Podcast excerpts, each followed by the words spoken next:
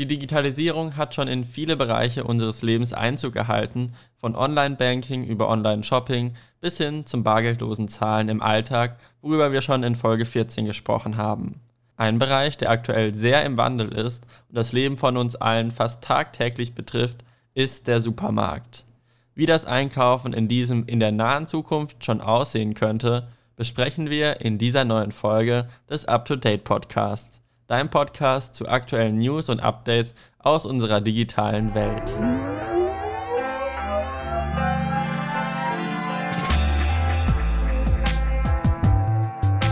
Mein Name ist Simon und damit hallo und herzlich willkommen. Wir alle kennen es, schnell nach der Arbeit noch den Wocheneinkauf immer auf dem nach Hause liegenden Supermarkt erledigen. Schnell geht das meistens nicht. Da zu diesen Zeiten so viele Menschen im Markt sind, dass man mindestens 10 Minuten an der Kasse warten muss, um seine Einkäufe zu bezahlen. Kundenfreundlich ist das nicht, deswegen arbeiten viele Supermärkte schon an neuen innovativen Lösungen, solche Probleme vielleicht schon in der nahen Zukunft mit digitalen Mitteln zu lösen. So gibt es, wie bei IKEA beispielsweise schon länger, inzwischen Kassen, bei welchen man selbst seine Produkte scannen und eigenständig bezahlen kann. Das hat den Vorteil für Kunden, dass Wartezeiten verkürzt werden können, da mehr selbstbedienende Kassen auf einer Fläche passen, wie herkömmliche Kassen mit Fließband. Das ist aber nicht nur ein Vorteil für Kunden, sondern auch für den Supermarkt, da sie so weniger Arbeitskräfte am Kassenbereich benötigen.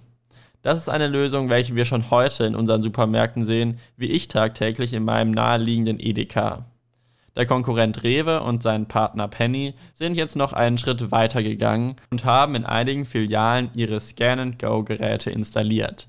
Damit kann man jetzt einfach mit einem Handscanner oder der App für sein Smartphone seine Produkte schon direkt am Regal im Supermarkt über einen Barcode scannen und am Ende einfach per App an selbstbedienenden Kassen oder bar an normalen Kassen bezahlen. Das sollte den Stau auch an selbstbedienenden Kassen, wo man bisher ja jedes Produkt nochmal scannen musste, ebenfalls minimieren. So futuristisch das bisher auch klingt, ist dieses Konzept natürlich noch nicht 100% ausgereift. So funktioniert die App nur über eine aktive Internetverbindung, welche oft in Supermärkten unterbrochen wird und man dann auf das kostenlose WLAN im Markt angewiesen ist, falls verfügbar. Wer mit Bargeld zahlen will, muss sowieso zur normalen Kasse und spart sich so nur die Zeit, die Produkte aufs Band zu legen. Und der Service von Rewe ist aktuell nur in Zusammenhang mit Payback möglich. Wer also seine Einkäufe nicht darüber laufen lassen will, sieht hier noch ins Schwarze. Ich bin aber optimistisch, dass dies ein Anfang in eine optimierte Richtung ist, wo diese negativen Kriterien mit der Zeit nach und nach minimiert oder komplett verschwinden und man im besten Szenario einfach mit seinem Handy die Produkte im Markt abscannen kann und dann über die App einfach bezahlt und Kassen der kompletten Vergangenheit angehören. Dieses Szenario gibt es zwar noch nicht in Deutschland, aber der Online-Versandhandel Amazon hat solche Läden schon in Amerika geöffnet. So haben sie beispielsweise im September einen neuen Supermarkt in Seattle geöffnet, welches ihr Konzept des Supermarkts ohne Kasse nutzt. So brauchst du lediglich die Amazon Go App auf deinem Smartphone, welche du beim Eintreten des Supermarkts öffnen musst und einen QR-Code scannen musst, um den Laden betreten zu können. Ab jetzt kannst du dein Smartphone einfach in die Hosentasche stecken und dir einfach die gewünschten Lebensmittel aus den Regalen nehmen und den Laden verlassen. Keine Kasse, kein Abscannen. Wie funktioniert das? Die App und das Regal erkennt, wenn du ein Produkt aus dem Regal nimmst und legt es in deinen virtuellen Warenkorb. Verlässt du dann am Ende den Laden, werden alle Produkte direkt über dein Amazon-Konto bezahlt. Noch einfacher geht es nicht mehr. So cool und komfortabel das alles klingt, hat dieses neue System natürlich auch Schwachstellen. Die größte Problematik, wieso es vermutlich in Deutschland noch ganz am Anfang steht, ist der Datenschutz. Dadurch, dass du deinen Einkauf über beispielsweise die Amazon-App abwickelst, sammeln diese natürlich auch deine Daten, was du einkaufst. Dieses Konzept ist nichts Neues und haben wir in Deutschland mit Payback beispielsweise auch schon super lange. Nur ist hier jetzt der Unterschied, dass man dazu gezwungen ist und dies nicht umgehen kann. Ob das dann zu viel Überwachung ist, muss der Staat entscheiden oder das Sammeln der Daten gesetzlich unterbinden. Ein zweiter Punkt ist die technische Umsetzung. Amazon hat das zwar schon super perfektioniert, aber das automatische Erkennen, welche Produkte du genau genommen hast und nicht wieder zurückgelegt hast oder so, funktioniert sicherlich nicht fehlerfrei und so kann es zu Fehlkalkulationen sicherlich einfacher kommen als bei einem herkömmlichen Einkauf, was sehr frustrierend sein kann. Doch nicht nur auf Kundenseite verändern sich Supermärkte. Auch das automatische Befüllen von Regalen wäre für Marktinhaber eine lukrative Zukunftsvision. Doch so einfach ist das nicht. Komplett neue Regalsysteme, welche sich selbst befüllen, sind zu teuer und schlussendlich fehlt dafür der Platz, welcher oft in Innenstädten sehr knapp bemessen ist. Eine Alternative hat die Universität Stuttgart entwickelt, nämlich einen Greifarm, welcher die Produkte einsortiert. Dies ist zwar noch nicht vollautomatisch, aber man muss diesen einfach nur mit der Palette vor das passende Regal stellen und dann erkennt er die Produkte und sortiert sie von der Palette in die Regale ein.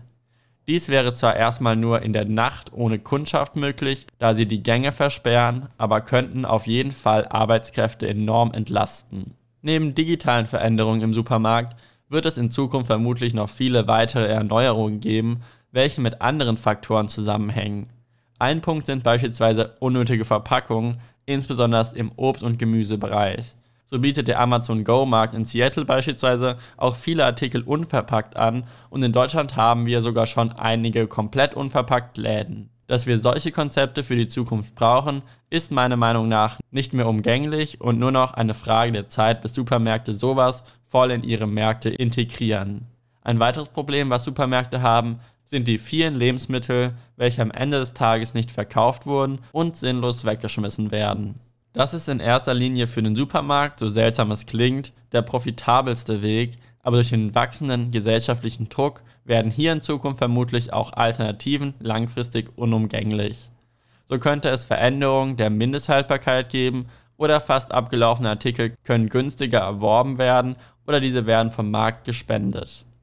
Jetzt gibt es aber noch generell ein Umdenken beim Thema Ernährung bei vielen Menschen. Es wird mehr auf Nachhaltigkeit und eine gesunde Ernährung gelegt, welche nicht mehr auf Niedrigpreisen ausgelegt ist.